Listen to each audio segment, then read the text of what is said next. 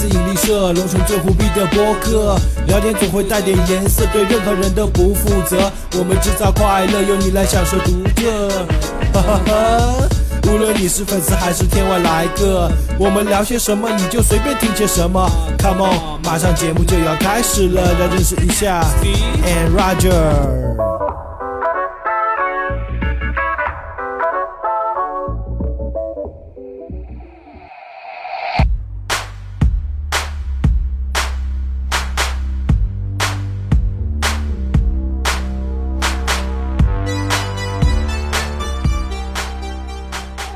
大家好，我是你们的大主播 Roger 大周。大家好，我是二主播 Steve 文迪。好的，我们过完年，我们新一期节目又跟大家见面了啊！哎，对啊，没错，这个春节大家都干了些哪些事情呢？啊，春节我觉得很多人应该都是去看电影了。哎呀，春节确实，呃，除了吃饭，除了走亲访友。除了在家窝着，除了出去旅游，我觉得干的最多的一件事情是看电影。看电影，没错。对。然后我这边呢，做了一个市场统计啊，跟大家说公布一些数据。你这么闲，还做市场统计？哎，对我闲，我闲，我闲，我姓 闲。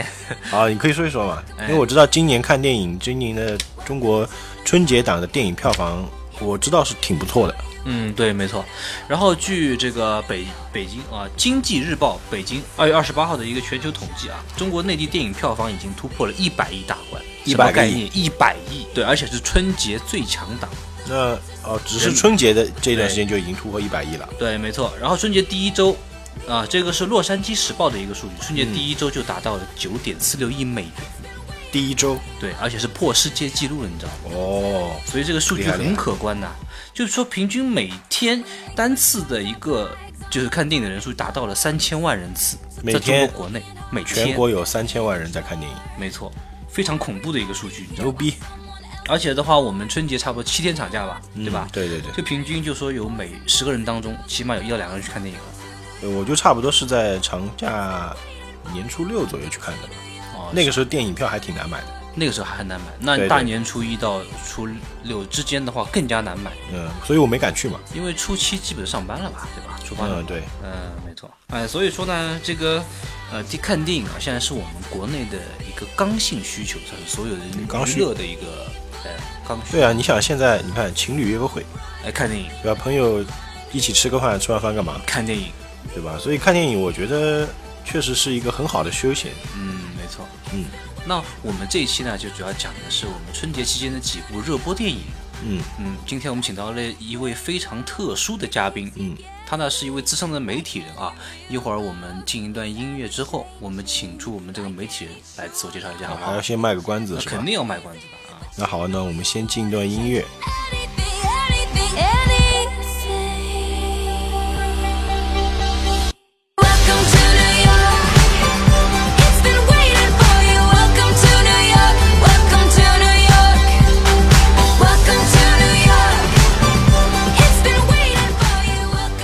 好的，刚刚我们听到的是一首《Welcome to New York》，是来自《唐人街探案二》当中一首非常好听的插曲。好，那么接下来介绍一下我们的嘉宾七哥，常州资深的媒体人。呃，大家好，哎，大周好，文迪好，哎，大家好，对啊，对啊，对啊，对啊。呃，春节你们去看电影没有？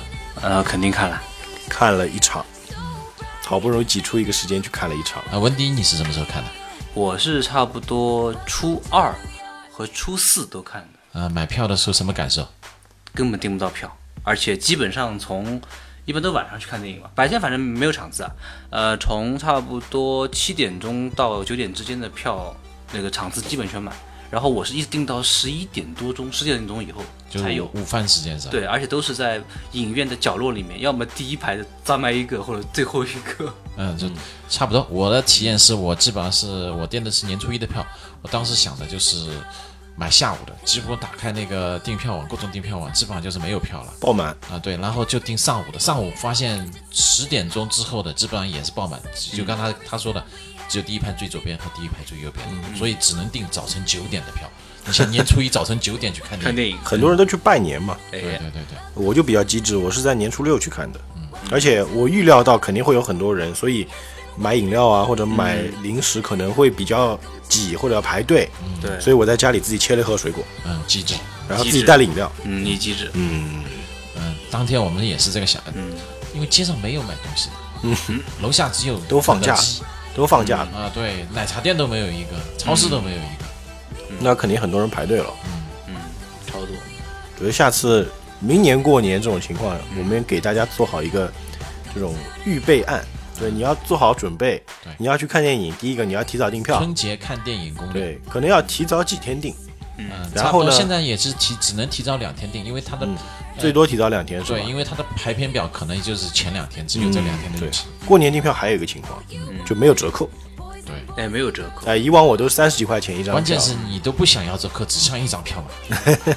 像个别影院有些 VIP 厅平平时不开的，VIP 厅都爆满。嗯，因为我住在宝龙那边，其实宝龙那边电影院平时，呃，档期还算是没有那么满，就是我去看电影，通常中间位置都有，嗯但是我春节去看，就是场场都是爆满。嗯，我是运气比较好，我我一开始买的是偏中间偏右一点的位置，然后点进去我要付钱的时被人订掉了，哦，就瞬间被人订掉，然后我就重新再订，正好另外一边还有两张给我订掉了，差不多是在可能是中间往右，可能五六个位置左右，那个位置还算好的，运气不错了。呃，今年你们看了哪些电影啊？春节期你看哪些？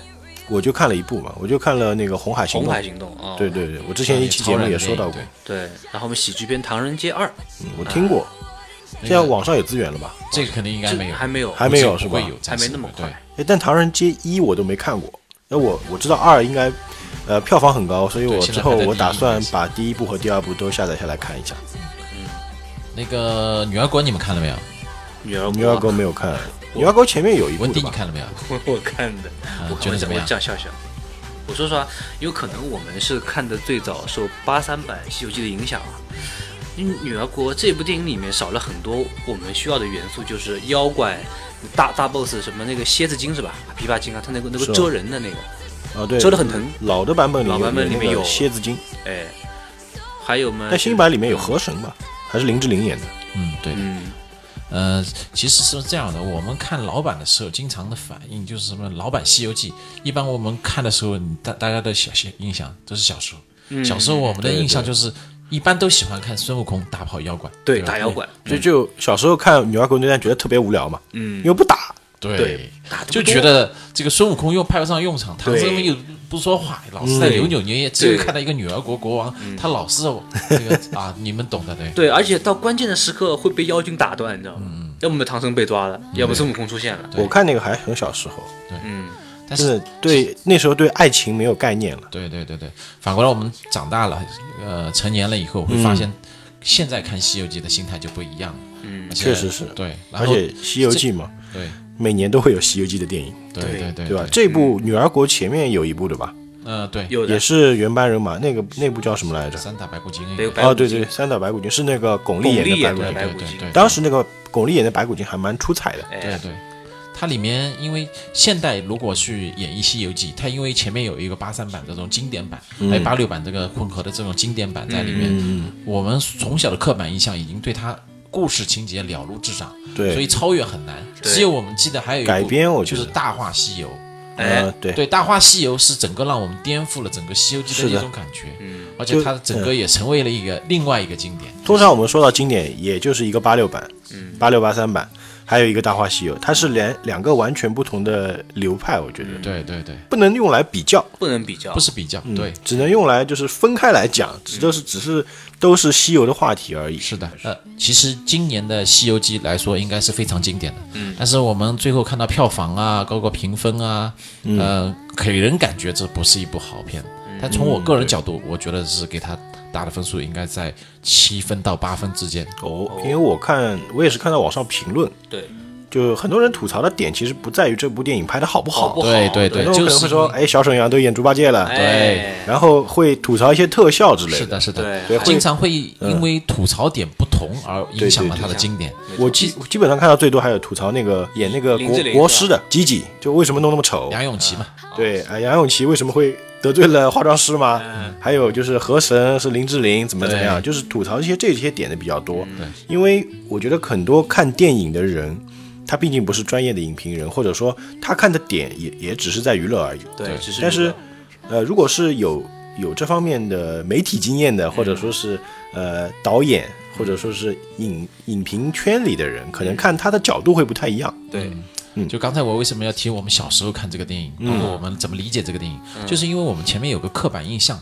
然后造成了就是说我这个电影知道啊，它的故事情节我知道啊，结尾我知道啊，我有什么好看吗？对啊，但是我我就举个例子，我就是这两版的歌词都写的非常的经典，是吗？但是不同点就在于，嗯八级版的里面，我们经常看歌歌词里面是一个女生唱法，嗯，八级版呃那女儿情，对，女儿情，女儿情，对然后他歌词是这么唱的，是吧？悄悄问深深，女儿美不美？女儿美不美？他都在主观的问，太这里面你没发现吗？我你你你你我这么唱，你就感觉到是不是一个女女人在问这个男人？在诉说对我表述我的情愫。嗯，而今年的那个《女儿国》是男女分唱的，嗯，他的那个词歌词其实是那个呃活佛仓央嘉措。哎，对对对，这仓央嘉嘉措。你呃那个大尊知道仓央嘉措的那个？算经典的，我真不知道。很经典的吧？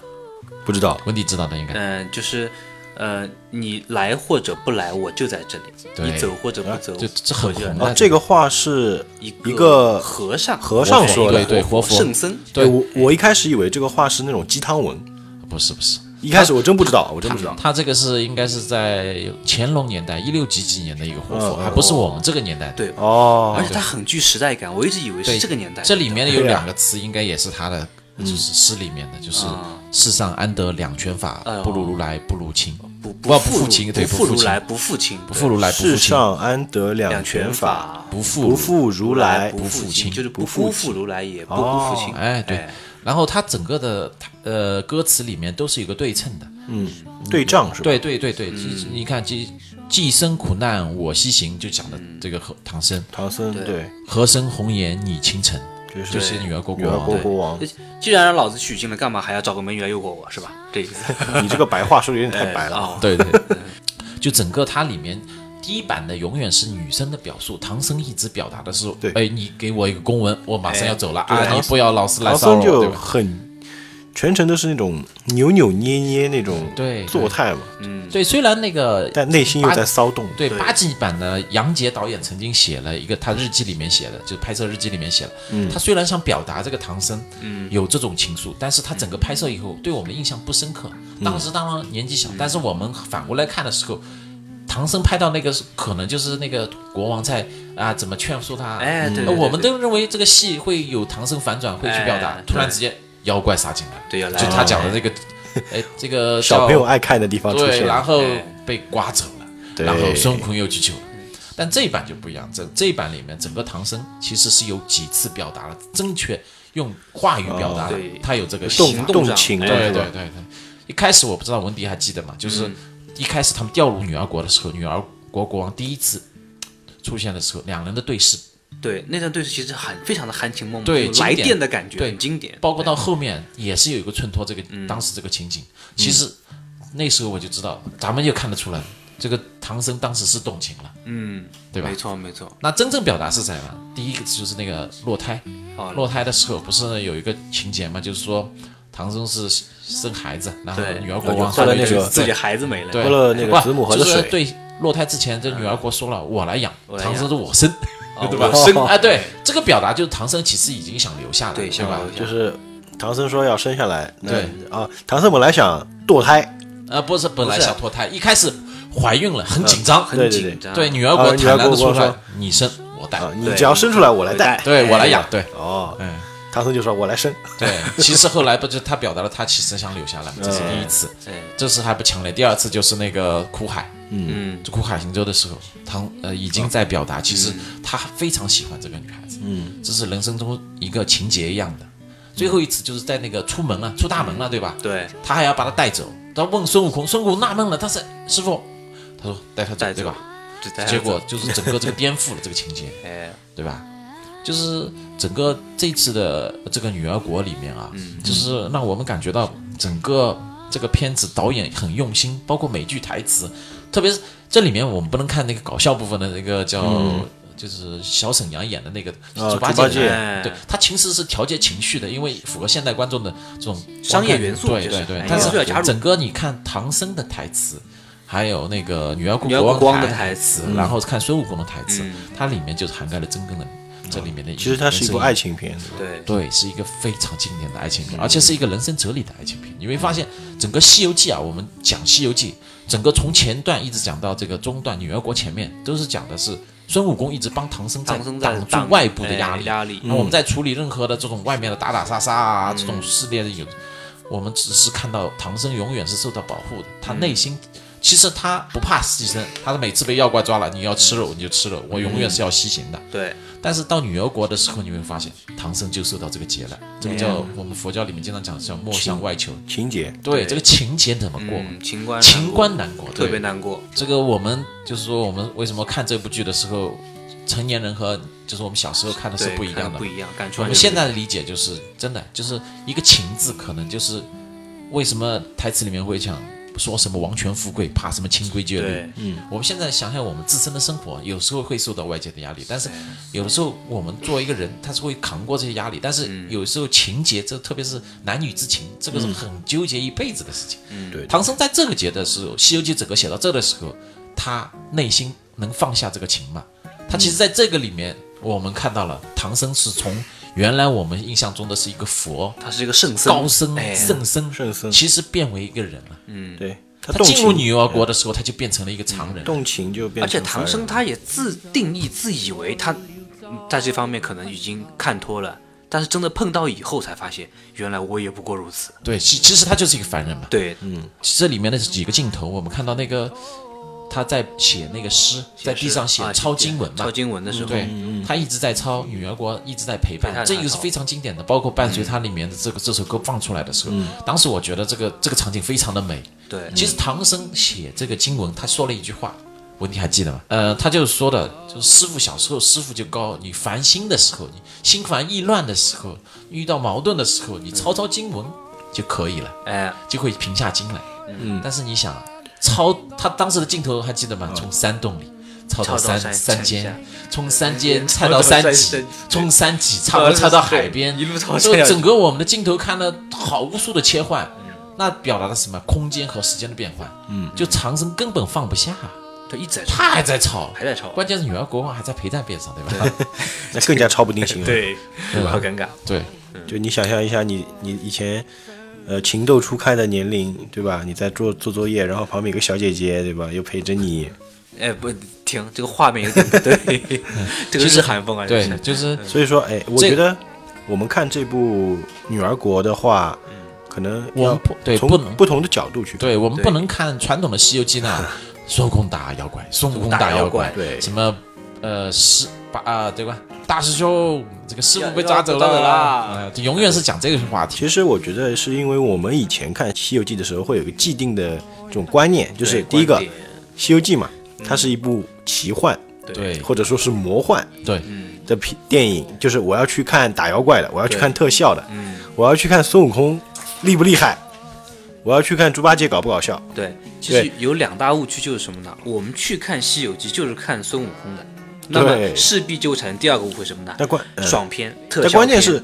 很多时候它卖点就是可能就放个孙悟空孙悟出来，空哎出来，对哎他会预告里面啊对预告有很大的误导，它会误导你啊。对，经经宣传片现在经常就是哇哒哒哒哒哒哒，对啊，我们想象一下。特效的镜头啊，咣特效咣，我们回想一下，我们当年第一次看《大话西游》的时候是是一种什么心态？嗯，我们肯定不是说看第一遍就觉得哇这个片这么神，对。他讲的这么深。一开始我觉得我第一遍我觉得看《大话西游》的时候，我压根没看懂，我不知道你们有什么反。正我第一遍看《大话西游》我就哦周星驰，对对周星驰我看搞笑，搞笑。笑，哎，我是看周星驰的，关键他确实很搞笑。对。但是我们都说，其实一部喜剧里面它的内核都是悲剧嘛。对。只是我们看了那么多遍之后，可能我们现在再让我们现在电视上在放《大话西游》，我们还会看。对还会再看，第一个，当然周星驰很经典；哎，对第二个，我们可能看的角度或者我们看的点不太一样。对对对。对，这个就是最最多不是说刷一遍能对。了解的。他所以大经典的经典的影评值得刷很多遍，会理解不同的事，不同的岁月去看这个电影。对对对，还有很一点就是，很多好的电影或者经典电影，它会出现一些两极分化的评论。是的，是的，对，会有很多人认为它真的很神，对。也会有很多人认为它真的很烂。对而且开始的话，一般都会被吐槽，嗯。吐槽量肯定很大，除非是有有很有很深的一个底蕴，或者说媒体公关关系花钱把这个 舆论买断一下，是的是的那可能还好。大周那个就是《大话西游》里面，就是我们现在的理解，就最经典的部分就是紫霞仙子和对，孙悟空感情的爱情，感情线，对他感情线，就是最经典的部分就是孙悟空一旦带上紧箍咒就对，就就是一种抉择嘛。对，抉择你要在这部救救他，你就必须要去遁入空门，拿到法力，对吧但？但你获得这个能力之后，你又必须要抛弃掉爱情。这个呃不不光是抛弃，他其实讲的是背景是什么呢？就是你获得能力，你要去普度众生，对而不是为了简单的这个爱只是为了。这一个，能力越大，责任。这这部戏里面，其实大家看了没有？就是文文迪看看的时候就明明白了，就是呃，当时出现观音的，对对吧？这个观音出现然，后出现的时候，观音说了一句话：“你只有真正心里面想穿上袈裟的时候，你袈裟才会穿上。”当时你看到那个袈裟自动掉下来，掉落了就。然后孙悟空用法力叮叮叮叮，你还记得那个镜头吗？哎，我记得定不出来，因为那个唐僧心里他没有想到这个穿袈裟。心中无佛，他披不上袈裟。对，就是其实女儿国国王是这里面的一个节点，就是最后披上袈裟的是女儿国国王帮他披上的。嗯，它里面我记得很清楚的，就是女儿国国王做了一个梦，说，嗯，呃，我他说我梦见我们白头到老了，但是发现你不开心。嗯，其实哦就是什么呢？就是我让你认识了情感，对，但是最后披上袈裟的还是我。他这个是导演安排的角色都非常好，就赵丽颖当时帮那个冯绍峰披上披那个袈裟，上去是哎，其实是什么呢？就是说，就是你爱一个人和爱众生，你要做个抉择。对，啊，就还回到那个经典的一个抉择的抉择里面，因为当我们当时看到的镜头是所有的众生涂炭，嗯，所有的被忘川河神那个大洪水爆发以后，众生涂炭，嗯，就是当时唐僧在水里面看到那个镜头，嗯，他开始领悟了，他到底是要救谁？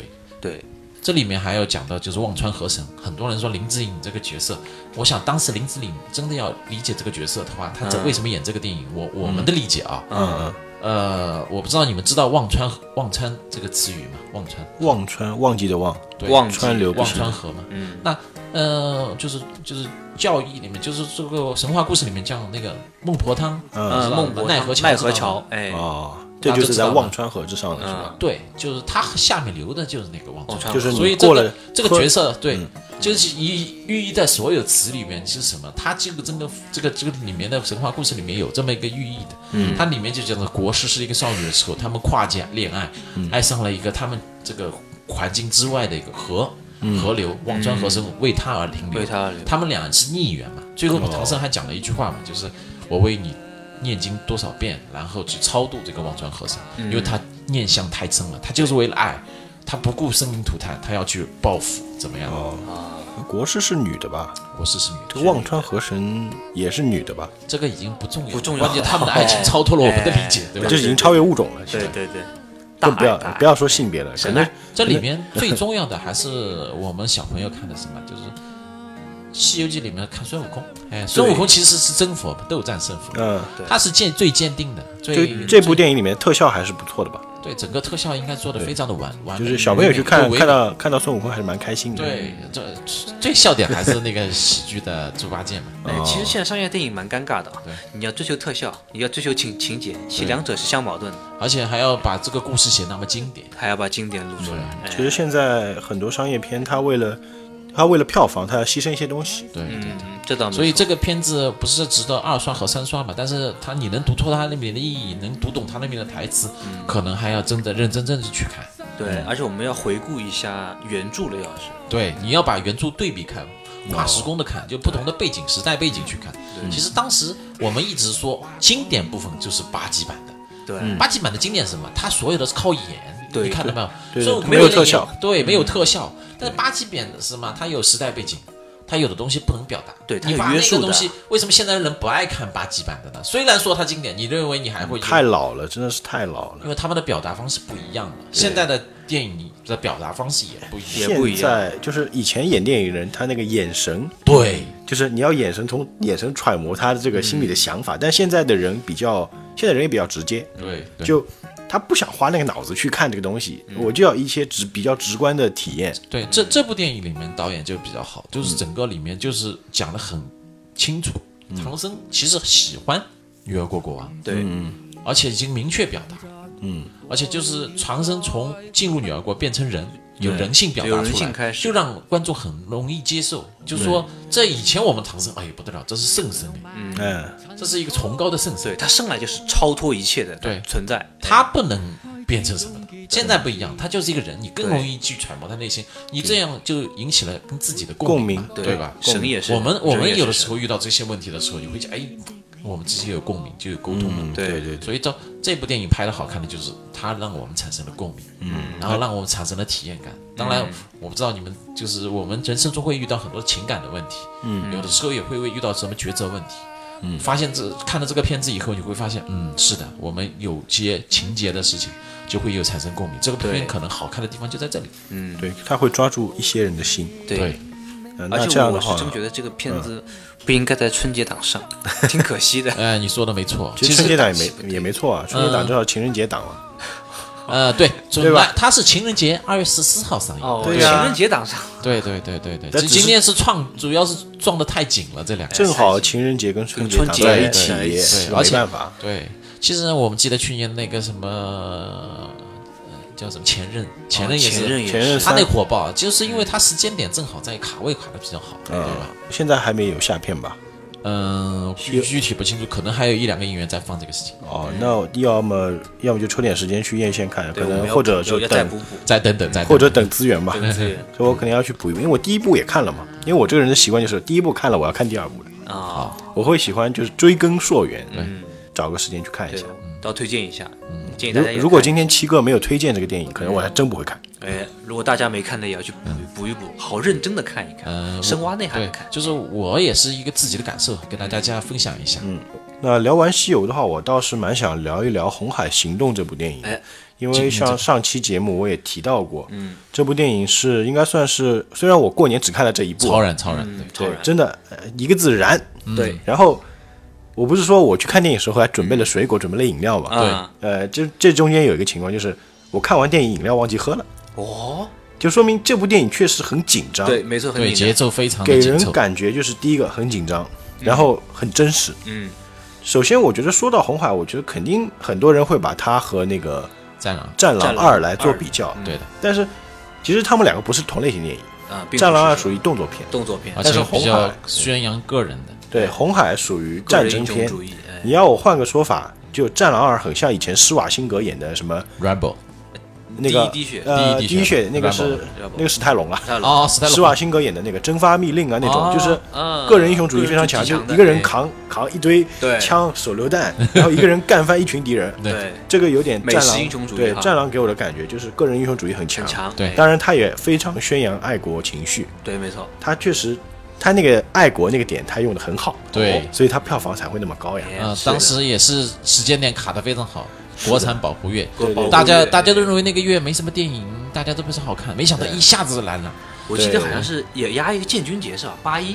呃，八一建军节有专门的八一电影，那个建军建军大业上映，八一之后，八一之后，红海行动给人的感觉就会像一些，呃，以前我看过很多美国比较真实的战争电影，比如说《黑鹰坠落》啊，对，哎。这是很比如说经典的，《拆弹部队》、对。嗯美国狙击手那种感觉，嗯，它里面也有很多狙击桥段嘛，是的。确实确实拍的很不错的啊。有两个的，对，对这个其实，所以说两部电影其实不能放在一起去比较，因为他们根本就是不同的类型。嗯，关于这个比较，其实网上有很多，对。我也不想多说这一个啊。我觉其实第一个，我刚刚前有前面有强调过，它的节奏非常紧凑，对。嗯这你你对你就是那个大周，你记得这个节奏感，你有你有什么感受？一般的电影啊，比如说他们的第一场那个巷战，嗯，一般一般情况下打完可能会有一段文戏，或者是哎缓一缓缓一缓，让观众喘一口气。然后我说，哎呀，那我吃点水果了，可以。哎，就《战狼》里面，就是我们记得最清经典的桥段，就是他们俩还遇到狮子，还逛了个非洲大草原，对吧？对对对对对还中了个毒是吧？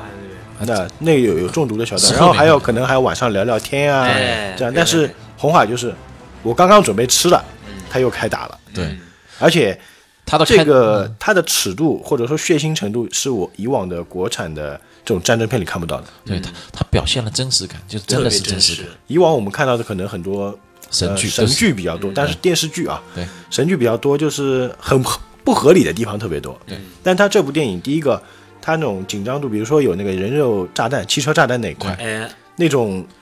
我有一个部分我记得很清楚，就是有一个孩子被压在下面，说如果你不开车出去，我就杀掉他。对哎然后那个爸爸就很无助嘛，对，就是然后我一边的孩子一边哭哎一边哭啊，这外籍演员演的很好啊。哎哎，对，外籍演员真好，表的真实。然后那个拆弹的那个部分也非常紧张，对尤其那个 RPG 导弹飞过来，飞过来的时候擦着车飞过去的时候，我操！我当时很多人就是电影院里，电影院里会有很多人就是下意识的我操，嗯，这个是有很多真实的一个反应。嗯，然后呢，就是我觉得红海还有一点就是它对于军事上的这种调度，包括它的军械上的一些使用对，包括打法和正很相近真实。很专业，对很真实，很真实。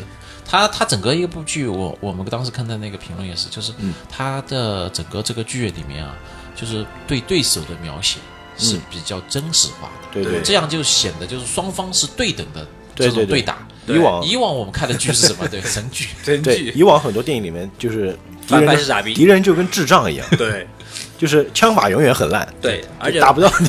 而且反派永远有有两个毛病，话多，对，话多。死得快，哎，这部比如说那个记者，战地记者。呃，对对，那个记者的助手被抓住之后哎，我以为会有什么营救，直接就割了，直接就割掉。就，废话不多，直接切掉。哎，然后这个就是给人确实就是很真实感觉，他们表现出来的东西，这个就是很血淋淋的战场很。残酷，这很残残。酷，嗯因为如果早在前几年，有些内容根本就不可能放出来。这两年也确实观影尺度它的变它的尺度确实蛮大的而，且他为什么这样做？他是把这个整个影片是为了压迫感，是什么呢？就是说时间很紧。紧张。对你们来说，我们刚才他呃那个大周讲的，就是时间紧凑，很有压迫感。为什么呢？就是说告诉你就这点时间，嗯你要做那么多那么多的事情，对关键还所有不受控，对很痛苦。哪有时间谈情说爱？所以就是那个大周说的，我刚想把水果塞到嘴里，下一个又调动我的情绪了，我水果还没拿到嘴里，又要看到什么事情？是啊，嗯其中那个女兵佟叫佟丽是吧？对对对对，女兵那个，我觉得这演的非常出彩的。嗯，首先，我一开始我都不知道有个女兵，嗯，然后后来看到有那个女兵休息卧室那个部分，我才啊，还有女兵。对。一开始我没有看出来，因为脸上都画了那迷彩嘛，对。而且她还是个机枪兵，对，就是重机枪火力压制火力压制，这经典台词吧？对，一般我们看美式电影里面，通常会是一个莽汉，对。都特别壮，对，然后端着机枪，对，端着机枪就是，咚咚咚咚，对对对，跑出来了，就是肌肉要秀一秀，要秀一秀，施瓦辛格那种人，哎，就扛着弹机枪的，没想到是个女兵。而且个子比较矮，对她台词也不多，但是她的台词都给人感觉就很真实嘛，对，就不会那么多废话。没那么多废话。他一打仗共一一共是两个台词嘛，我记得，嗯，温迪也应该清楚，就是那个呃队长喊。对喊同理理压着他打，压着打，那个台词当时很燃啊。还有一个就是他跟那个石头的那个场景，就石头已经是差不多不行了对，，他的血已经快飙完了嘛。那段也，真的超燃。那时候那个眼泪都要，我觉得要飙出来。那段我我已经有，对我就有。然后那段他那个脸炸到那样，炸开了，对，牙齿露在外面，然后脖子还在飙血，所以导演这上面真的用花功夫了。那个他那个场就讲一个台词，我操，他什么我操，就就是而且字幕我发现啊，细心的发现字幕那俩字没打出来，嗯，故意故意没打就一个声音。但是大家都理解了当时情形了。你像你的战友已经惨成这样了。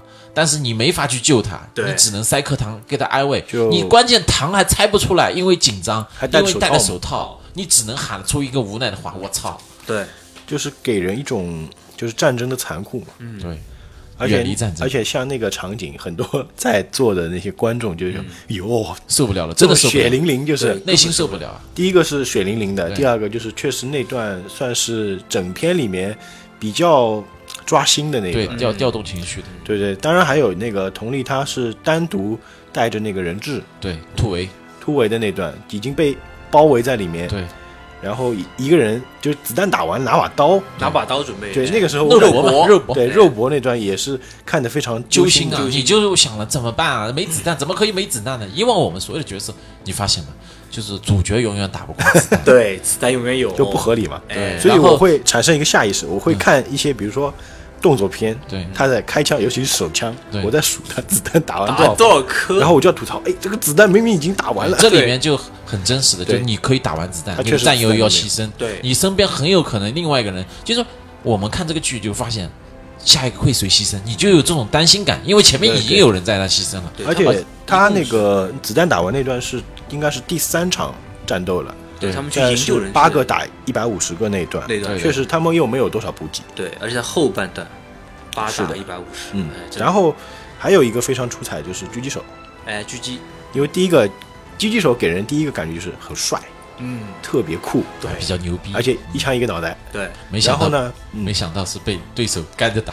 干着打对，就是狙击手本身有很多描写狙击手的电影，比如说那个裘多罗演的那个《兵临城下》，兵临城下，对，呃，美国狙击手哎很多很多双狙人，啊，就是呃，通常我们在描写狙击手的时候，第一个狙击手的第一个点就是冷静，冷静，然后就是临危不惧嘛，就是子弹肯定打到你耳朵旁边，你也不能动。对，那中间有一段就是跟那个观察员李董的那一段，他不是肩膀上扛着枪嘛，对，嗯。然后子弹直接打到面前的墙上，他抖了一下，对对。然后那个那个叫顾顺，嗯。就是说你不要动，对很冷静，就不要动。对，然后这一段他的心理描写就是李董的一个成长嗯，也蛮多的，对包括到后面他包括到后面他他们被敌方的狙击手压着打的时候，嗯。他通过他自己，然后去找到了那个点，点，因为找到那个通讯已点。经是切断了是吧？当时通讯是断掉了。哎，他是用那个枪的子弹打到那个地方来提醒顾顺去瞄那个点。对，呃，狙击手这一块，其实我倒是也可以去推推荐一些电影，嗯，像那个我之前提到的《兵临城下》，那个是二战的时候了。对，二战二战，对，还有就是美国狙击手，对，它都是就是跟我们以前看的一些神片里面的狙击手真不一样。对对，以前我看到过，甚至有电影里面他那个狙击手，他都没有瞄准镜，你知道吧？所以这次题材里面的狙击手啊就是可以堪比不光是二战那个，我们记得《拯救大兵瑞恩》里面很真实，很真实就是。他们是面临危险的。以往我们的狙击手，我们会想，因为他是主角，他有主角光环，他是死不了，我们内心不担心。但是这里面我有发现，呃，就跟那个拯救大兵瑞恩那个狙击手，他是最后是牺牲掉的。对这里面我们也担心他牺牲啊，就怕他这么强的火力，万一牺牲掉，还有人牺牲可怎么办？对，对红海里面他那个敌方的狙击手也非常的强演的很好。啊，而且你想他的就对手的狙击手，他的步枪你看到吗？没有我们先进，对，对，但是他的枪法，包括他的整个的技能，他还没有观察员他都没有观察员。对，对。所以对我们说是对对手的尊重，也是意味着对我们有一个。就是那段他那个耳朵被打掉那段嘛，一只耳。一只耳，然后一开始他不是反击那个顾顺嘛，对。嗯然后有一幕是顾顺把头盔拿下来放在枪托上。对对，我一开始哎，他为什么摘头盔？就是当时第一反应，他为什么摘头盔？摘头盔，对，然后一放到枪，哦，原来是这诱样，导性他诱导性诱导他。当时就暴露位置。第一个很机智，对。第二个他马上就是找到另外一个位置去反击，把他一只耳朵打掉。我就知道这个人后面还有戏，对，肯定还要出来复仇。对这种打法，其实在很多的电影里面有过，嗯。而且也是专业打法，所以他的战术战法很专业，真实，很真实。那我们看了就觉得好看，对。就是好看。而且前面最早其实他埋了一个伏笔，担心狙击手，因为还记得刚开场的一个狙击手呃，是负伤，负伤对？吧？所以说他诶，我们一路都担心这这个狙击手会怎样。其实里面一共有三个狙击手，一个新人，对，他也说到，就是一个人他在融入一个新团队的时候，会有一定的隔阂。对，会有个他进来都说别人说这个人很拽嘛，很拽啊，对啊，确实哎，。然后他刚开始对他的话也台词确很搞笑，确实挺拽的。是的，他里面嗯呃，我觉得悲情的角色来讲的话，里面就是两个牺牲的战通士，讯兵，一个通讯兵。通讯兵其实在第二场的伏击战里面是表现的懦弱的，当时大家看到了他。他有点就看到那个尸体就已对，第一次看到战场，因为他他的台词不说了嘛？我们平时都是训练，对任何高压度都不要紧，但是放到现场来看，因为我们看了这个片子好看，就是什么太真实，太真实太残酷了那个。是的，我们在影片外面看都觉得残酷，何况如果说放到一个真实环境里面，对那个那个军人刚第一次参加这种战斗，他是是怯懦的，包括他内心是害怕的。而且他们你都很年轻，都很年轻，确实都很年轻啊，不像是那种他们不是那种经历风雨多少年的多少人，哎，对，就是一群小伙子。对，嗯。当第一次就要看到这种血淋淋场面，对，当然其中也不乏一些值得吐槽的点啊，就是主角光环还是有的，那肯定有，比如说迫击炮，迫击炮那段就爆炸范围那么大，一个个毫发无伤啊。嗯。这个没办法，否则戏讲不下去了。你对第一炮讲完我们下面还有两个小时怎么播？对没法放，但是他也是为了一个突出他的场面，然后的话，当然主角他们后面还有仗要打。对，他其实还是突出的紧迫感，就是说你根本停不下来。这整个片子大概两个小时左右，几乎就是你没有停过。对你对对对你呃，我们朋友看完片子就觉得是咚咚咚咚，从整个从头直打到尾，对，中就是你感觉心理状态也是根本停不下来，你就觉得你的背后有个枪指着你一样的，你根本不知道你下一秒在发生什么。对局座不也说了吗？从头打到尾。中 对，局座说的，他推荐了嘛？对，对的，他推荐了，但是。呃，他跟我们通常所说的从头打到尾又不一样。以前很多就是从头打到尾，那只是炫武器。比如说有一个那个秀装备，嗯，就是有一个电影叫什么来着，《封神传演义》啊，《封神传奇》那部电影，封神传，夏华强儿子演的，哦哦哦哦，我知道，那个就是他也全程打到尾啊，但没什么道理，这真没道理，对特效嘛。嗯，对特效，他的红海的全程打从头打到尾，你就很清楚知道我这张为什么要打，对我这张要怎么打，对嗯我这张的目的是什么？不是那种你看了一头雾水的。对嗯对，还有此起彼伏的。对对对。当然，这部电影也展示了我们国家的一个军事力量。嗯，呃，像那个林一健在海边停泊的时候，不是有伊维亚共和国那个反叛军，对他们那个导弹打过来嘛，对哎然后空中阻截，然后马上回击，对对，然后在船上那个张涵予演的这个舰长，对他们在发布命令的时候就是很果断，那种感觉就是哦，我们中国的军事力量确实很强。嗯，当然，《红海》这部电影它当然也跟那个《战狼二》一样，是改编自那个也门撤侨事件嘛。呃，我们在片尾，他那个电影在片尾还要点一点，说我们在国外遇到危险有，危险，遇到危险哎要打哪个电话还记得吗？幺二三零八，幺二三零八哎。对好，这个电话号码大家记住啊。如果二三零八呃，幺二特别是在三零八国。外的朋友，哎，如果在国外遇到危险，打这个电话。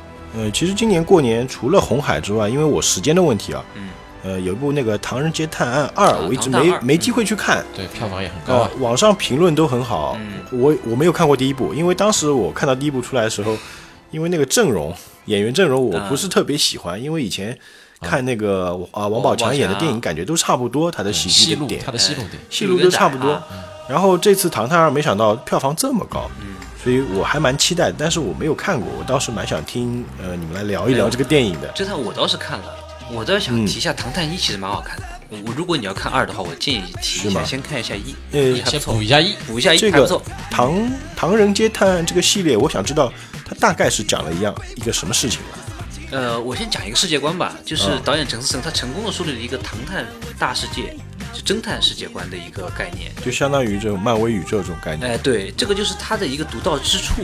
呃，基于里面的喜剧元素，我们就不用讲了，就是啊，就是破案呐、怎么样去探案，但起码不无聊，它的梗和点都对，它主要讲的就是探案故事。探案故事就它的逻辑性哎对非常强。很强。然后呢，一一一对这个小鲜肉和这个叫什么逗逼的一个组合，哦，这三人组这个逗逼还不是一代的逗逼，他是懂国中国古法，中国懂古法国阴阳八卦，哎什么就是除了这上面，其他都是逗逼的。对，其他的都不懂，你知道吧？是这样一个很可一个可爱的人物。懂玄学的人。对，然后《唐探二》里面呢，就是我其实看完之后，呃情节我就不多说了，大家都看过。哦我一直在贯穿贯穿全程的一个问题就是那个老 Q 是谁？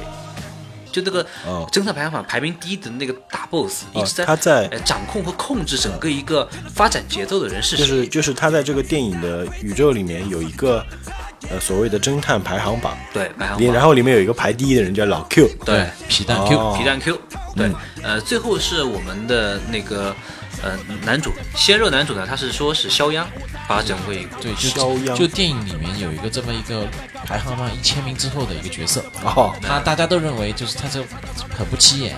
一千名之后已经是很很菜的了。对你说一般比赛的话，会看谁会看一千名之后的东西？哦对对对。然后呢，就是呃，里面有很多的硬植入的元素，比如说广告吗？呃，呃不是，就是一些搞笑元素。啊，就强行搞笑。强行搞笑。比如说，哎，硬植入 My J，My J 的那段舞蹈哦 Beat It，你知道吗？那个哦，喊麦的喊麦的哦，那个我知道，我哎知道。噔噔噔噔噔噔噔噔，而且还有嘛，就是那个蜘蛛侠的硬梗，啊就就是他用在街上跑，穿着蜘蛛侠的衣服跑来跑去，唐老鸭，就用了一些就是流行的梗了。对他就突出这些元素，商业元素的，它有一个各种。它毕竟是商业片嘛。对商业片，那肯定有商业元素。那这部电影它票房高的主要原因是什么？呃春节档图大家一乐，而且它有一个故事情节比较有逻辑，比较好看。呃逻辑铺的还算顺，里面的人物啊极极具个性，就是人设做的还挺好的，嗯不管是反派还是逗逼，还是一些里面的客串角色，嗯，包括里面的就是一些闲杂人等。嗯。但是我觉得挺无厘头的，就是最后那个最后那个那个犯罪者是那个医生，让我感觉有点无厘头，而他是到呃快结束的时候是吧？才出现，对，到片尾了。查到最后才出现，开始我们以为是那个死者的、那个，这是其实这个从网上评论来说，就是大家就觉得这这一部分应该是呃讲不通的，就是是讲不通。对这个人就这个人物突然之间冒出来，然后定为他就是这个杀人凶手，凶手而且他他的逻辑是什么？他是既是一个神，他其实陈思陈思诚想导演想表达什么？他白天是一个救人的天使，啊他晚上是一杀人的恶魔杀人的恶魔他想表达这个，但是硬插入进去，给我感觉硬插入进去。因为一开始我不知道文迪什么，我自己的假设是什么？是那个老人不是要死了吗？对，他他死的话，他他可能会要求这种换心脏换，我是这样想对，我也以为是这样子的。但是后来想想不对，他不会杀自己的吧？谁？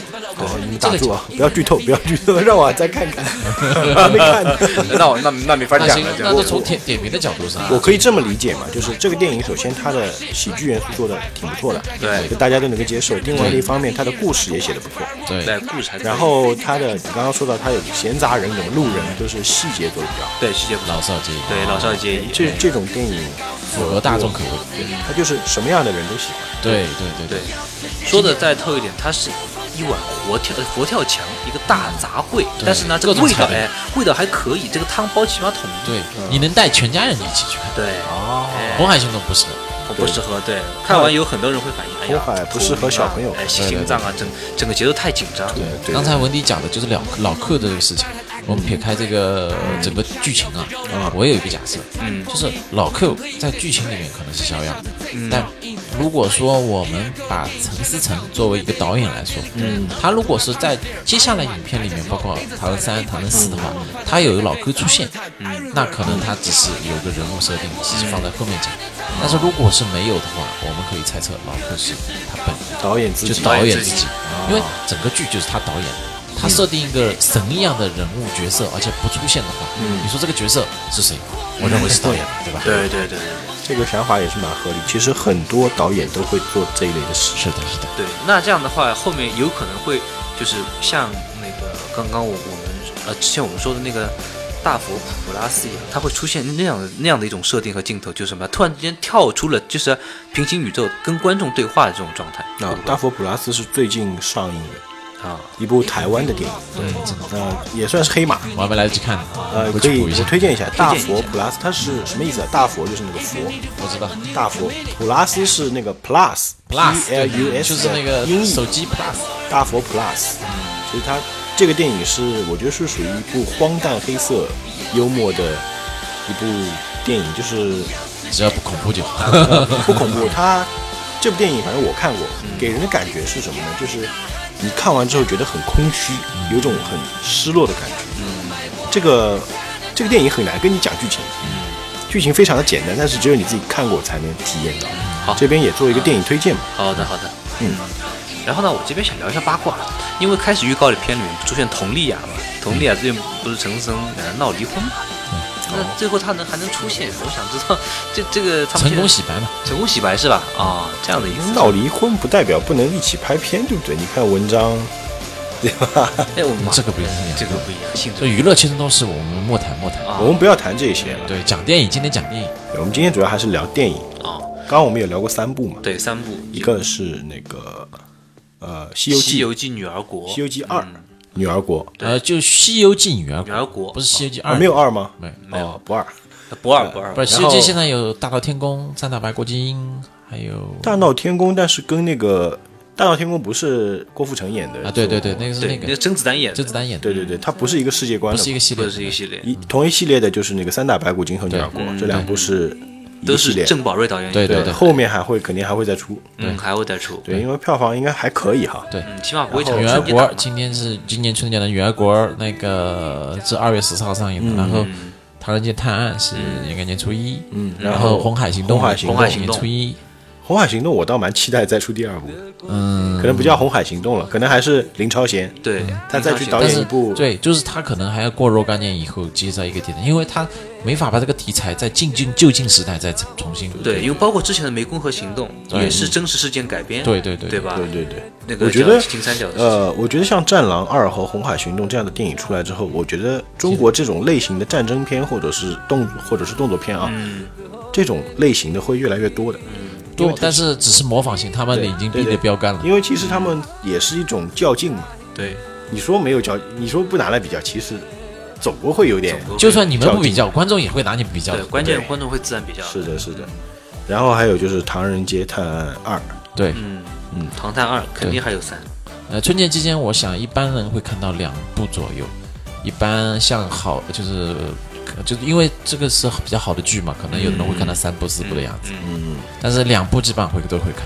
嗯，今天通过推荐的话，我们大家都会看各自互相推荐的电影，应该是还是比较有意思的。对，春节还有一部刚刚我们提到过的这个《捉妖记》啊，七哥你看了吗？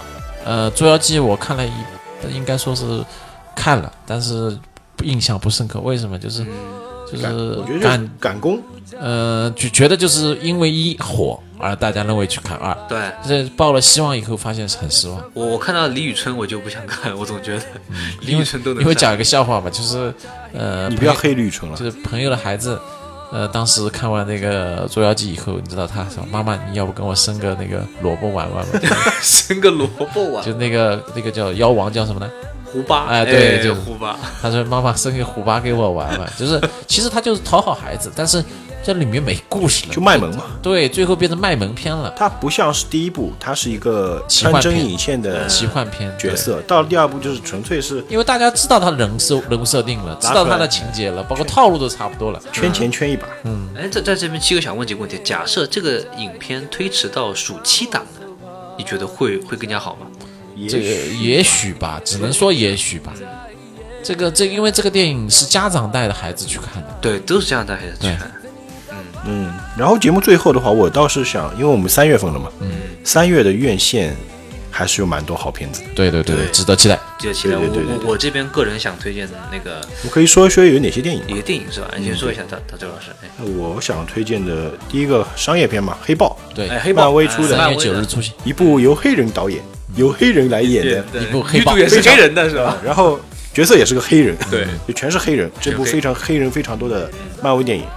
然后这部电电影，我相信是很多人，应该是所有人都会去看吧，嗯，只要是漫威出的。然后还有今年还会有那个《无限战争》第三部，对对，黑豹哎是几月份的？北美是四月二十七号是吧？那，一部一部内内地的。无论出哪部你都会看的。你先看黑豹吧，哦，那必须的。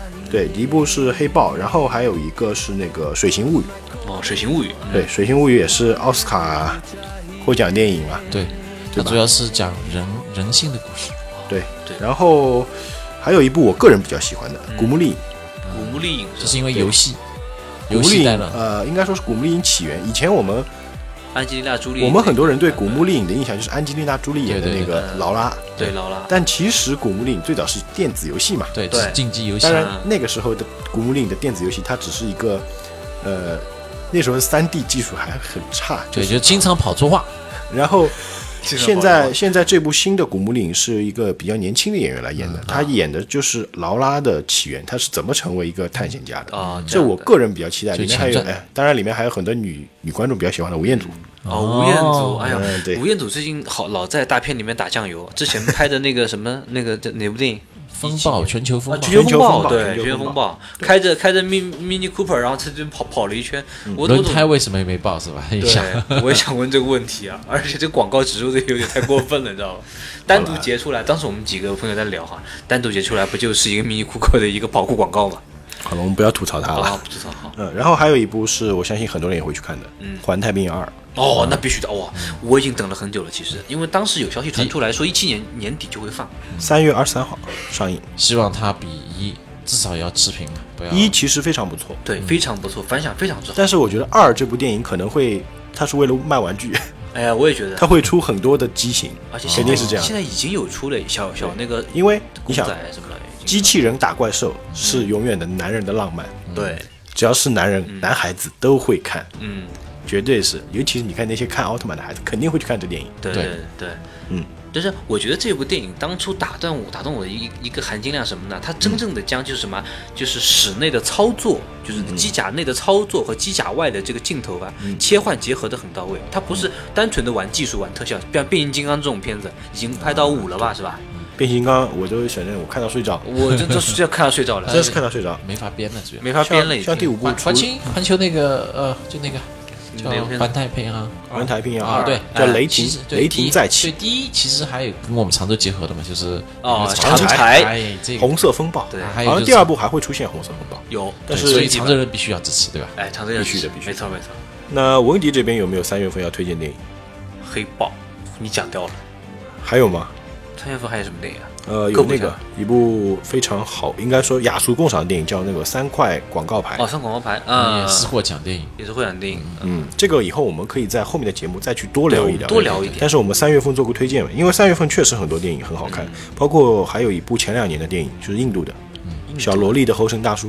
哦，当然，以前我们是不会在院线看到的，对现在近两年印度电影，疯狂的进入中国一个是那个《摔跤吧，爸爸》，还有《神秘巨星》，对。评价都非常不错，非常之高。然后这一部《小萝莉的猴神大叔》，我觉得我也会去影影院，我再看一遍。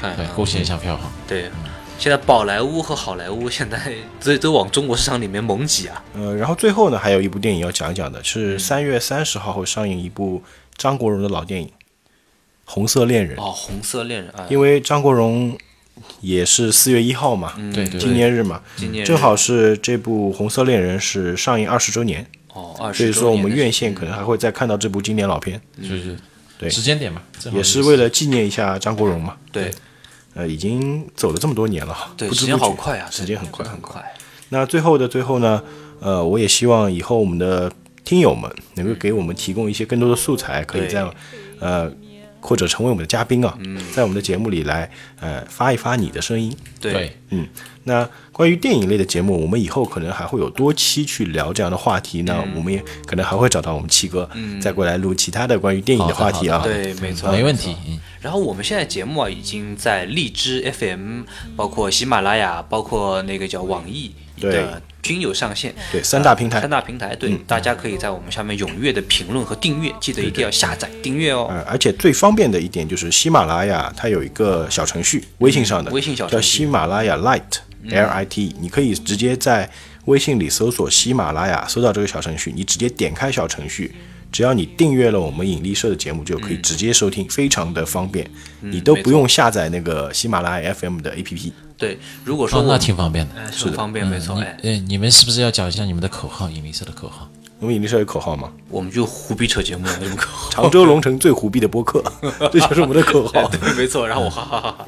好的，那我们今这期节目就到这边，好吧？我们跟大家说拜拜，拜拜，拜拜，拜拜，好，下期再见，好，再见，再见，拜拜。